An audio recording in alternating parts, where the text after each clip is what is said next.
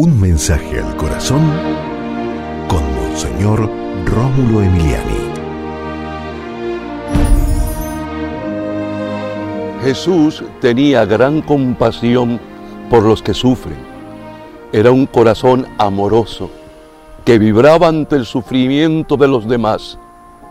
El Señor quiere que también nosotros tengamos un corazón parecido Padre Santo, en el nombre de Jesús te pedimos que seamos capaces siempre de sentir dolor por la gente que sufre y de hacer algo más para aliviar su sufrimiento.